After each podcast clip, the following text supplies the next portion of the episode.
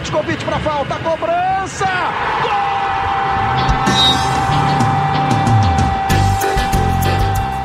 Está entrando no ar o podcast Sabe de quem? Do rubro negro, da nação, é o GE Flamengo. Fala, torcedor rubro-negro, tá começando o episódio 51 do podcast GE Flamengo.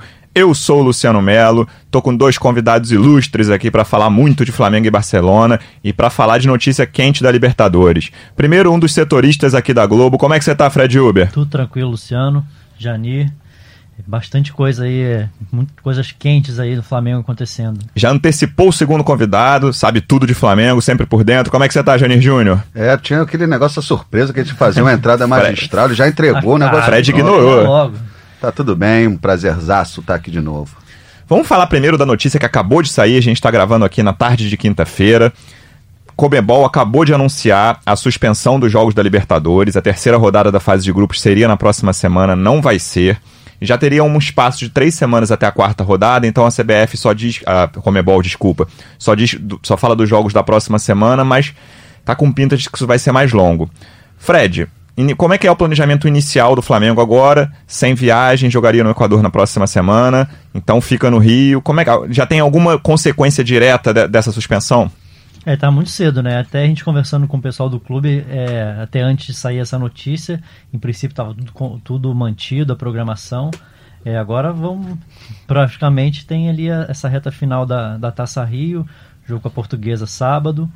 E vai ficar esse, esse clima de, de expectativa, né? Esse, de, até quando se a Comebol vai se pronunciar de, de marcar uma nova data. Menos mal que a, a Libertadores expandida assim, nesse, pelo calendário é, tem bastante data livre. Eu acho que não vai ser um problema tão grande. É ruim que o Flamengo está nessa. Tecnicamente é ruim que o Flamengo está numa. Essa início ótimo na competição, dá uma quebrada aí. Eu ia falar isso, Janir. Quando o time está muito bem e acontece uma parada por qualquer razão extra-campo, você fala, pô, isso é ruim, vai perder aquele momento, o time pode perder o ritmo.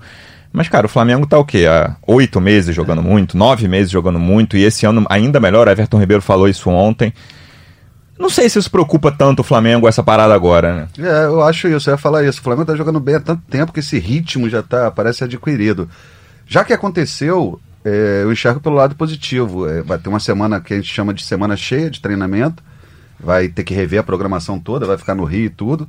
E assim, a gente tem que ver outra questão, né? A rodada de final de semana do Carioca está garantida, mas a Ferg já fala num, num debate na próxima quarta-feira. Pô, tu esperar até a próxima quarta-feira, o mundo está caindo e a Ferg vai esperar até a próxima quarta-feira. Não duvido nada que tenha reflexo também no Campeonato Carioca, não para a rodada desse final de semana, mas eu acho isso um lado positivo de você recuperar jogador, que o Rodrigo Caio fica na ponta dos cascos, é, jogador que está ali é, ganhando forma física, entrosar o time. Acho que já que aconteceu, é um, uma coisa que saiu do controle, é, não depende do Flamengo. Vai ter o retorno positivo. Jesus vai saber usar bem essa semana.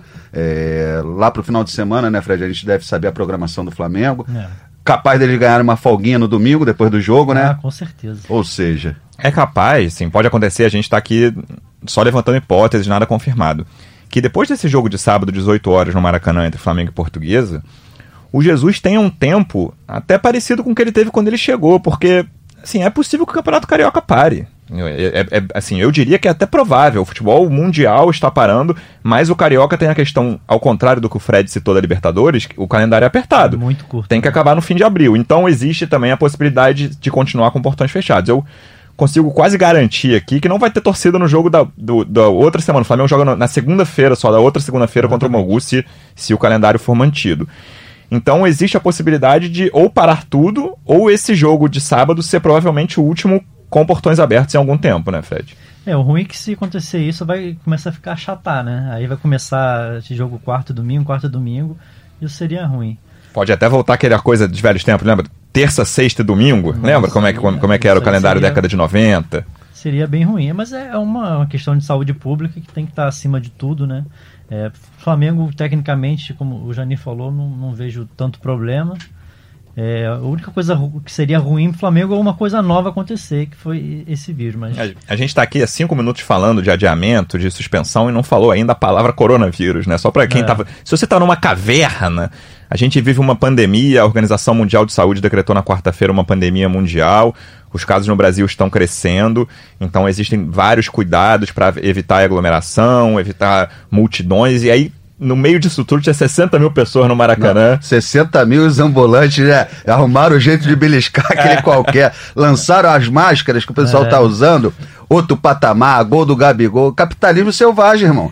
Coronavírus virou moda no Mengão. No Maracanã tava cheio de gente com essa máscara. A fase é tão boa que é até é. uma pandemia. O cara que tem dinheiro ali na Bolsa de Valores tá todo preocupado perdendo dinheiro com, a, com o coronavírus e o ambulante tá ganhando. O ambulante. Pô, na Gávea à tarde era 10 reais. Chegou no jogo já tava 20. Rapaz, o negócio é... Sábado você pode crer que nesse jogo do Flamengo vai estar tá cheio de gente com essa máscara. É, e, e lá no, no, Equador, que o Flamengo jogaria com o Independente Del Valle, a situação também é complicada.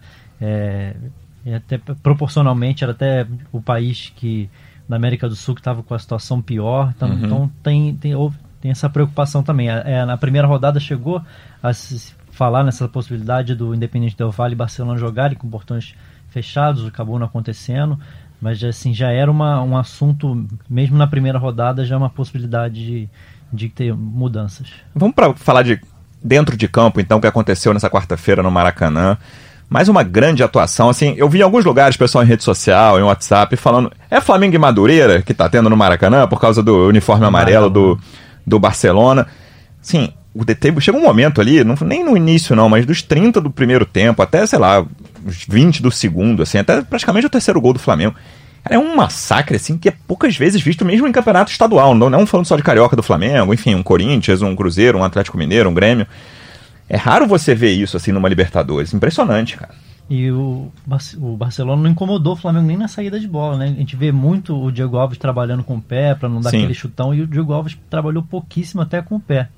Teve, foi, fez uma defesa no, no primeiro tempo, uma bola esticada ali que fez uma, uma falta e ele defendeu a falta, mas foi no meio do gol, nem um, muito perigo. No segundo tempo fez uma boa defesa e foi só isso. O resto foi massacre do Flamengo, Everton Ribeiro jogando demais, principalmente no primeiro tempo, comandando o time. Até alguns jogadores um pouquinho abaixo, que eu achei o Bruno Henrique sim, no primeiro tempo também. No segundo tempo ele cresceu bem, o Bruno Henrique. Ele é assim, normalmente ele é assim, ele precisa de pouco, um lance ele entra no jogo e já era. Depois que ele levou uma pancada ali que assustou todo mundo, ele acho que entrou ainda é. mais no jogo. O Rascaeta eu achei abaixo por mais tempo que o Bruno Henrique. Tem sido a, a uma tendência do time, o Arrascaeta está sempre um pouquinho abaixo da intensidade, tanto que ele é sempre o primeiro substituído todos os jogos. E aí outra coisa que eu acho nessa da saída de bola, de o Flamengo não deixar o adversário respirar, quem me chamou muita atenção ontem, a gente destacou nas atuações também, foi o Thiago Maia. E é uma coisa que o Gerson faz muito bem, o Arão também faz bem, mas faz um eu acho que faz um pouco menos do que esses dois que é quando o Barcelona está tentando sair, o Barcelona em qualquer adversário, saindo na sua intermediária de defesa, o Flamengo já está mordendo, já está no calcanhar. O Gerson faz isso muito bem, o Gerson faz muita faltinha, assim, até sem violência, porque ele está tentando tomar a bola e, e, toma muita bola. E o Thiago Maia está muito bem nisso, assim, ele mordendo e retomando a bola muito rápido, o Flamengo já começa o ataque no campo de ataque. E além de tudo, ele tem uma, uma disciplina tática impressionante. E arrisco a dizer assim, é, o Arão foi, estava suspenso, por isso que não jogou. Mas se o Thiago Maia ganha uma sequência ali, a briga no meio-campo ia ficar animada, assim, um jogador de qualidade, é, aproveitando as oportunidades que está tendo. E não sei o que o Jesus vai pensar ali, mas como gostam de dizer, como disseram quando o Pedro chegou, tem sombra ali, hein? Thiago Maia vai fazer uma boa sombra. É uma peça assim impressionante, né? Que a gente conversa muito com o Marcos Braz, ele tem um, um, um, índice de acerto nas contratações, né? Às vezes falam que contratam cinco para dois darem certo. De novo, o Flamengo, nesse início, parece que acertou na mão ali. O Thiago Maia, um belo jogador. Você já vê uma identificação, né? A torcida já está maravilhada com ele. Enfim, mais uma dorzinha de cabeça. Quem não quer ter essa dor de cabeça também, né? Enfim. Eu acho que ele é melhor até marcador do que o Arão. Assim. Ele tem mais pegada, mais é... Eu acho que ele tem mais qualidade, né, nesse, nesse eu sentido. Não sei se tem mais qualidade. Eu acho que o Arão é mais ágil que ele na série de bola. Acho que o Thiago ainda segura um pouco. Mas não sei se foi uma impressão só desse jogo, porque eu acho que o Gerson também empreendeu muito mais a bola do que o normal, porque tinha muita liberdade. Ele, é. ele não tinha ninguém Com a bola, eu acho até o Arão mais vertical. É. Ele vai chegar mais perto da área adversária. O, o Thiago é uma coisa de distribuição melhor. Sim, e acho que a principal diferença é o poder de marcação mesmo. É, mas o Arão tá muito mais, muito mais entrosado, muito mais tempo jogando nesse time, mas... Tá bem, Arão. Tá bem, tá bem também, mas é ótimo, né, pro, pro Jesus, que é uma posição que tem muito cartão amarelo, que vai, os dois vão jogar muito ainda. Foi é curioso, Paulo. A questão do, do elenco, né, esse ano o Flamengo tem dois times, é, você falou, ali é a posição além das lesões que podem acontecer, é uma, uma posição que realmente muita suspensão por cartão. Foi curioso porque o Thiago Maia demorou até a primeira chance, e aí foi o que o Pedro se destacou, como já a gente falou, o próprio Michael, e a gente perguntando mesmo, cadê o Thiago Maia, cadê? E quando entrou, assim, é o segundo jogo dele excelente que é, ele faz. No jogo da Libertadores ele jogou muito bem, até os primeiros foi mais discreto, até entender um pouquinho que ele funciona, posicionamento ali, principalmente saída de bola, ele recuar, ficar entre os zagueiros para ser a referência saída de bola, mas nesses dois últimos jogos da Libertadores realmente jogou muito bem. E uma frase feita que gosto de falar que a camisa pesa, a camisa do Flamengo pesa, parece que nele não pesou, né? Vestiu, foi isso. A dificuldade inicial é, parecia ser entender como que o Jesus distribuía o jogo ali. Depois que ele entendeu isso, tá, tá bem o jogo tava, tava um massacre do Flamengo, mas o primeiro gol até demorou a sair pelo volume de chances que o Flamengo estava criando. E aí entra outro reforço, que assim, você vendo o jogo, seja no estádio, seja na televisão, a diferença de tamanho do Gustavo Henrique pro, pro restante chama atenção, assim, ele é muito alto. E o cruzamento foi um pouco alto, não foi um cruzamento, parecia inicialmente até que a bola ia passar por ele, ele alcança, encobre o goleiro, tanto que ele não cabeceia de testa mesmo, assim, forte, é uma, é uma cabeçada colocada. E aí é um jogador que nem eu nem acho um jogador brilhante com a bola no pé, assim, tem certos problemas, não é um, um cara tão técnico mas o tamanho dele ajuda na bola aérea defensiva, óbvio, e num jogo ali que tá. Não vou nem falar que o jogo tava difícil, mas assim, o jogo tava sob controle do Flamengo, mas era zero, parte final do primeiro tempo, um cara com esse tamanho consegue ajudar a abrir os caminhos para uma vitória tranquila. É, ele se bobear foi quem teve mais chances, ele teve quatro chances de claras. É, foi, verdade. foi engraçado isso. E, pô, foi muito bem. Saiu o primeiro gol dele, que estava esperando já há bastante tempo por isso. Não foi um brilhante, como você falou, ele não é. Ele tem dificuldade, até pelo tamanho dele para de ser uhum. ágil na saída de bola. Mas foi o melhor jogo dele pro Flamengo até agora. E num momento que o Rodrigo Caio tá voltando, né? Importante para ele. É, nessa disputa aí com o Léo Pereira para quem vai ser o titular junto com o Rodrigo Caio. E vai ser uma disputa interessante, né, Fred? Me corrija se, se eu estiver errado. É, acho até que o, o Jesus tende mais ao Léo Pereira. Acho que sim. Né? Você canhoto, você Exato, isso. O Gustavo Henrique é destro e tudo, mas tá começando também a marcar é, posição, é, mijou no poste ali, o cara tá, tá bem. E tá fazendo aquilo. Nos primeiros jogos, quando a zaga ainda estava se acertando, todo mundo ficava de viúva do Pablo Maria. Sim. Agora já não houve mas falar no Pablo Maria. Outra opção interessante, o cara é alto pra caramba mesmo. Muito impressionante. O que, que você acha, Fred, como setorista, sei que o Jesus não abriu isso ainda, com todos os zagueiros à disposição, hoje, qual é a dupla de zaga titular do Flamengo? Meu, eu, meu palpite é que seria Rodrigo e Léo Pereira.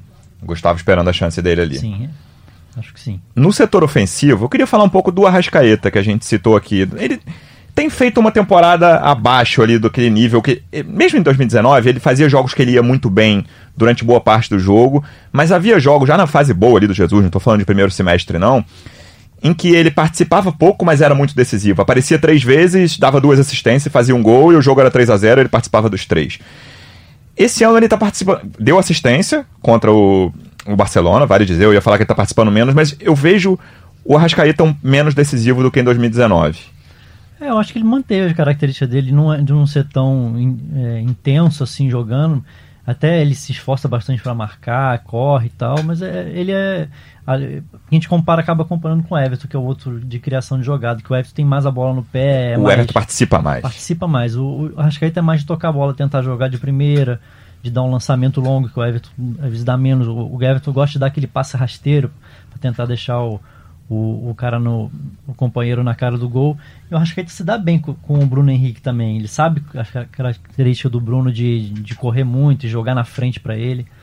Normalmente ele tem, tem feito poucos gols, né? Mas é mais nessa parte de assistência, de, de visão de jogo. Mas realmente a intensidade dele é, é, é visível, né? Um pouco abaixo do, do restante do time. Tanto que ele acaba sendo substituído todo jogo, todo jogo ele sai. Arrascaeta não posso falar muito não, né, Fred? Sai, toda hora vão lembrar o meu tweet Ah, do ano passado. lembrava, é, verdade. Arrascaeta. É o novo Zico, números pifes. Mas não apaguei, não, deixei lá.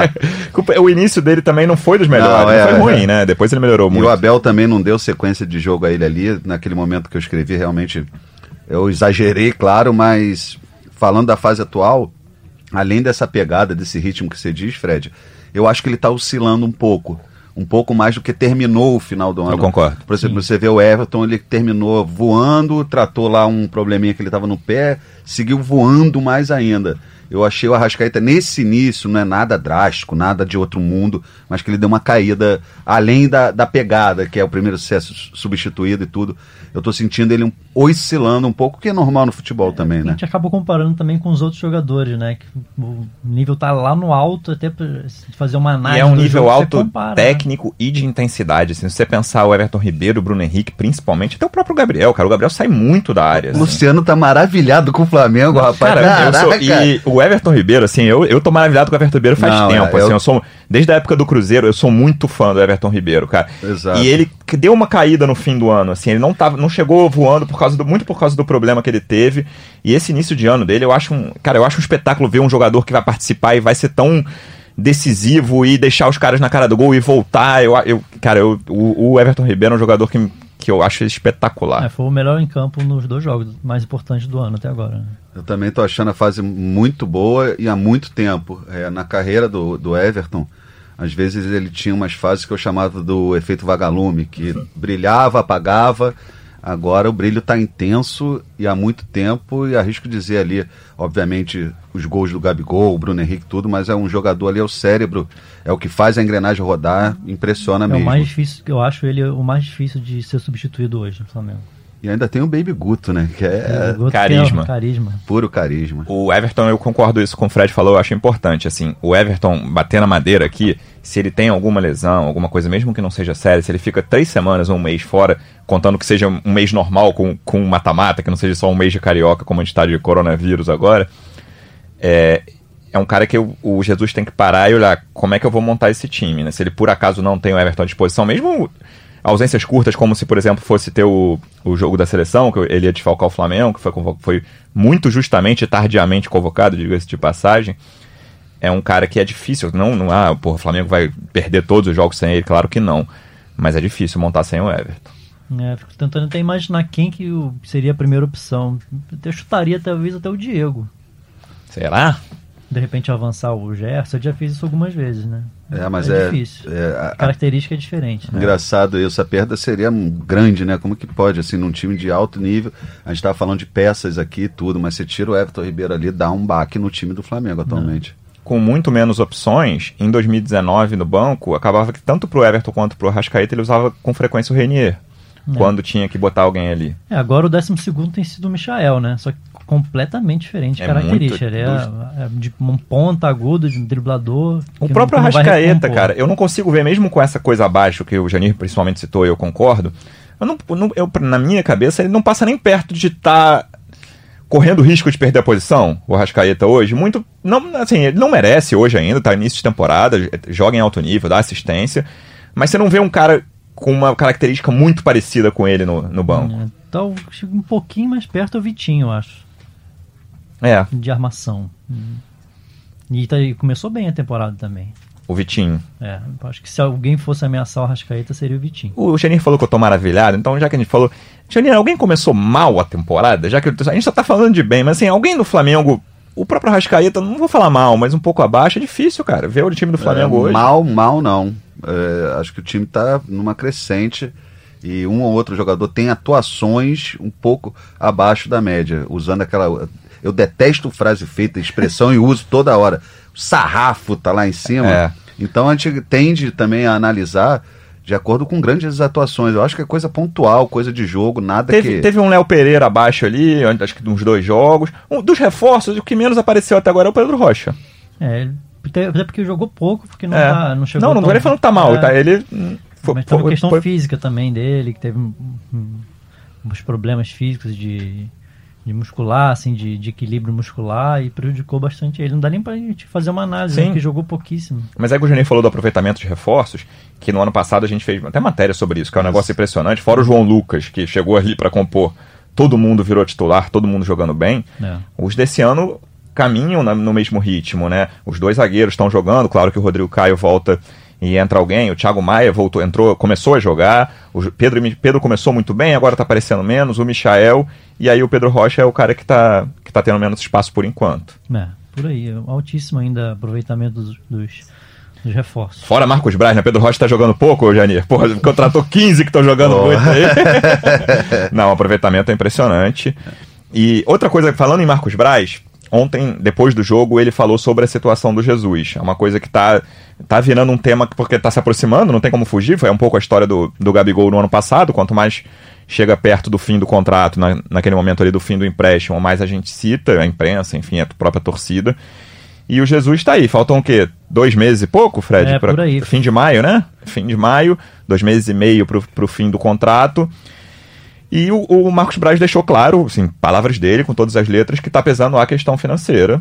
O Jesus pediu lá no alto, o Flamengo não quer pagar exatamente o que o Jesus pediu, mas o Jesus deu até uma entrevista para os colegas da Fox na segunda-feira dizendo que tem mais chance de ficar. Qual a situação de momento, Fred? Você que acompanha ali o dia a dia, tá mais para ficar? A diferença financeira ainda é muito grande. Como é que você vê essa negociação? É, realmente é a questão financeira que está pegando ainda tem essa diferença, mas assim, é, existe o otimismo, mas existe também um pé atrás. É, buscar alternativas também enquanto se conversa. É, é uma negociação que promete não, não ser tão curta ainda, que são valores muito altos, fora do até do padrão total do futebol brasileiro. É, realmente é difícil até dizer o que, que, que vai acontecer, mas existe um otimismo com cautela, eu acho. Janira, a gente publicou até uma, uma informação do Eric Faria, que ele dizendo, ó, o Flamengo vai começar a se precaver no mercado, ele deu, ele deu uma, um prazo de um mês e meio, que era segunda quinzena de abril ali, se nada tiver acontecido, nada tiver acontecido, ou seja, se não tiver no papel a renovação do contrato, o Flamengo vai começar a olhar o mercado, o que não quer dizer que não vai renovar com Jesus, mas vai começar a olhar o mercado. E a informação do Eric é que o Flamengo, se não, se não fechar com Jesus, que é outro técnico estrangeiro. É, a linha é essa mesmo. Tinha até o nome de outro treinador português, me fugiu agora, que ele estava no Everton ano passado. Marco Silva. Exato, esse foi um nome falado, falado em resenha, assim, lá do, do Flamengo. É, e o que o Eric falou, falou foi isso: 45 dias antes do, do final do contrato, começar a se movimentar, até porque não seria uma troca simples. É, Flamengo, como o Fred falou, está confiante, mas é muito, muito dinheiro. Muito assim, pelo dinheiro. que a gente sabe. É, se você perguntar para qualquer torcedor, você vai. Ah, não, tem que pagar. Eu acho que não. Tem que ter a responsabilidade que está tendo até agora. Isso acho que o Marcos Braz e o diretor Bruno Spindel têm. Eles vão esticar a corda até onde der, porque assim, não é só o salário. É salário, é premiação, é, o tempo, eu acho que é até o de menos nesse, é, nesse caso. Mas é muito dinheiro, muita coisa envolvida, então vai ficar lá e cá. É, não vai ser simples. Conversei com algumas pessoas e vai muito na linha do que o Fred falou. Existe um otimismo mais bem velado, sabendo que vai ser muito complicada a negociação. Fred, você acha que existe a chance de o Jesus esperar? E ainda tem essa questão de quando vai acabar a temporada europeia, que pode ser que não acabe na, no momento previsto, que é ali no início, primeira quinzena de maio. Você acha que existe essa chance de o Jesus esperar se vai pintar uma proposta do tal clube grande europeu que ele espera, ou até de um clube grande de Portugal, como ele já citou a possibilidade? Não sei, eu acho que em Portugal ele trabalha onde ele quiser. Assim, no Benfica ele tem portas abertas. No momento que ele der uma indicação que, que volta, eu acho que, é, que ele não tem que esperar muito tempo, não. Mas eu acho que ele, ele tá bem dividido, eu acho. Ele quer ficar, talvez ele. Até nessa entrevista que você citou para a Fox, ele fala que ele o futuro dele é em Portugal, que ele já meio que desistiu dessa ideia de, de dos top clubes europeus, de sair né? do disputar um título de Champions. É, eu acho que por enquanto ele, o pensamento dele é, vai, vai tentar esgotar com o Flamengo. Só que o problema é o pensamento dele, ele tem a razão dele de ele pensa em euro. Ele é português. E, pra, e é aqui está é ficando cada vez é, mais difícil negociar com qualquer pessoa que pense em euro. Imagina, é, se em euro tá mais de 5 reais. Um, tudo, tudo conta.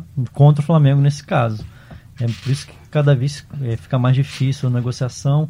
E o Flamengo não é só, não seria só, entre aspas, o Jesus, tem uma comissão técnica inteira. E pelo que a gente conversa com o pessoal do clube, eles gostaram muito dessa experiência de, tra de trazer uma comissão técnica inteira e não ficar com a comissão técnica permanente. Já acharam que deu muito certo esse o treinador chegar com uma equipe já completa, com todo mundo já entrosado. Eu acho que mesmo se o Jesus sair, acho que a ideia vai ser repetir isso, um treinador estrangeiro que venha com uma comissão técnica montada. Essa coisa que ele falou de Portugal, Janeiro, eu acho que é um bom indicativo para o Flamengo, porque se ele quisesse um clube europeu de ponta, um Barcelona, um Real Madrid, um Manchester City, enfim, Bayern de Munique, ele poderia sair e falar, bom, vou esperar aqui porque eu preciso, é melhor eu estar livre. P Portugal, eu tenho aí, né, tô na cabeça do Jesus aqui, palpite, sem informação. Se, sendo em Portugal, eu acho que ele não volta agora. Acho que ele fica mais um tempo, entendeu? Ele vai completar um ano de Flamengo ainda termina essa temporada pelo menos, entendeu? Vê, tá, vamos voltar para o Mundial, vamos ganhar a Libertadores de novo, vamos tentar ganhar o Mundial. Não, porque o Fred falou assim, o Benfica, Porto, ele consegue entrar lá. Com, escolhe né? a hora, escolhe a hora. É, vai pesar isso à vontade. Ele tem essa vontade, já externou. Sim, qualquer, qualquer hora que tiver uma crise em qualquer desses clubes, ele é o primeiro nome. Verdade. Isso. Mas quer ficar no Flamengo, tudo. Mas de querer, até você botar no papel e, e muito milhão envolvido, é, tem uma distância muito grande. E uma coisa assim que a gente viu, é, parece que involuntariamente ou voluntariamente, eu não sei dizer, os jogadores já começaram uma corrente, né? Todo jogo, tudo aquilo, pô, Jesus eu te amo, um abraço e tudo. Eu acho que isso deve pesar para ele também. Dinheiro, eu acho que, acho, não tenho certeza que ele está bem resolvido financeiramente, mas vai ser aquele contrato que seria um contrato fora da realidade do futebol brasileiro e o Flamengo tem que saber até onde vai. Ah, que o Flamengo está nadando em dinheiro, o Flamengo se reestruturou financeiramente, sim. Mas muito disso por causa da responsabilidade financeira. Não é agora que vai rasgar tudo para fazer, entregar é, a alma ao diabo para ficar com Jesus. Tanto né? que o orçamento do primeiro semestre já acabou de contratação, por, isso que não foi contratado em lateral direito, até por falta de opção também, mas o, tudo que foi planejado para ser gasto no primeiro semestre já foi gasto. Então existe até a possibilidade de pensar em um segundo semestre em outras opções, mas por enquanto é difícil. Eu acho até que o segundo semestre depende se houver alguma venda ainda, né? Porque o time está ali, o primeiro, o elenco, não vou dizer que está fechado porque tem esse buraco do, do lateral direito reserva. Mas aí, tipo, com o, o futebol podia ter essa tranquilidade para trabalhar. Tem tranquilidade, claro, mas surge essa questão do, do Jesus, que o Marcos Braz falou, a frase dele é, é evidente que me preocupa. É otimista, claro, mas ele fala, é evidente que a, que a renovação do Jesus me preocupa. Porque, cara, se perder o Jesus, eu acho que muda muito o cenário. Assim, a gente está falando de um Flamengo, na minha cabeça, muito favorito ao título brasileiro por, por ser pontos corridos e favorito nos mata-matas. Acho que o favoritismo do brasileiro é maior, são 38 rodadas, campeonato de, enfim, tiro longo. Mata-mata é mais difícil. A gente viu, por exemplo, o Liverpool perdendo para o Atlético de Madrid. E o Liverpool, na minha opinião, tem tá três degraus acima do Atlético ali. Tem, tem time dois, três degraus abaixo do Flamengo que no mata-mata pode tirar o Flamengo como o Atlético tirou o Liverpool. Mas se o Jesus sair, eu acho que muda isso tudo, assim. E eu tenho certeza de que o, a diretoria inteira do Flamengo não quer que isso mude, sei lá, no fim de maio, início de junho. É, até porque daqui a pouco tem eleição e o futebol está sendo um o, carro-chefe de, dessa. É no fim do ano que vem a eleição. No fim do ano que vem. Realmente seria um, uma, muito difícil uma, uma substituição, mas vamos ver o que vai acontecer. Né? Também não pode entregar o mundo para o Jorge Jesus. Até mais, tu imagina quantas vezes Marcos Braz e Jorge Jesus terão que responder sobre renovação. Todas as coletivas do Jesus, que são boas, ele fala é. bastante, fala bem. Professor, e a renovação? Aí vai, e aquela. Por enquanto é só aquela mesma resposta. Tá encaminhado, eu gosto é. muito do Rio, gosto do Flamengo. Jesus, é bom que as coletivas dele também saem uns memes pra eternidade, né? o do, boca, dólar né? bateu 5 reais, no, começou 5! É impressionante. é, memes eternos, mas como o Luciano falou, o Flamengo perde muito. Eu acho assim, que ele já implantou uma filosofia, é óbvio. Só que a capacidade de mudar um jogo durante a partida, a leitura que tem, tudo, isso se perde. O time em si, como joga, a linha, tudo, mantém a estrutura, mas a visão, é, a condução da coisa, a possibilidade de mudar um jogo durante a partida. e os jogadores estão muito fechados com ele. E jogador de futebol é um tipo difícil, Janir. Você chega outro que o cara deu um comentário ali atravessado pra um cara que não gostou e falou com os outros. Hoje os jogadores estão muito fechados com Tem ele. jogador ali que era abraçado o capeta pra gostar de Jesus só sendo Jorge, né? Você imagina, o negócio tá dando tão certo, aí chega outro cara que quer fazer diferente, imagina o cara já. Os caras já, já experiente, pô, não. Delicadíssimo. Tava dando certíssimo, até você vai querer mudar isso. É delicado. Ó, galera, a gente vai ficar por aqui no episódio do coronavírus. Vamos ver o que vai acontecer. A gente volta na semana que vem o podcast, seja falando de Flamengo e Portuguesa, seja comentando o que vai acontecer no futebol. Fred, muito obrigado pela presença. Volte sempre. Valeu, até a próxima. Então, a única certeza até agora é que sábado, Flamengo e Português. O resto a gente vai descobrir nos, nas próximas edições dos podcasts. Janir, muito obrigado, amigo. Volte sempre. Obrigado, fiquei devendo um momento ego hoje, mas estou em apuração, saber quem tá pegando quem, quem tá mijando fora no pinico. Na próxima edição eu dou um pa- patamar, não, um panorama. Semana que vem tem mais. Pessoal, esse podcast tem a edição de Bruno Mesquita e Maurício Mota, a coordenação de Rafael Barros e a gerência de André Amaral. Obrigado pela audiência. Até a próxima. Um abraço.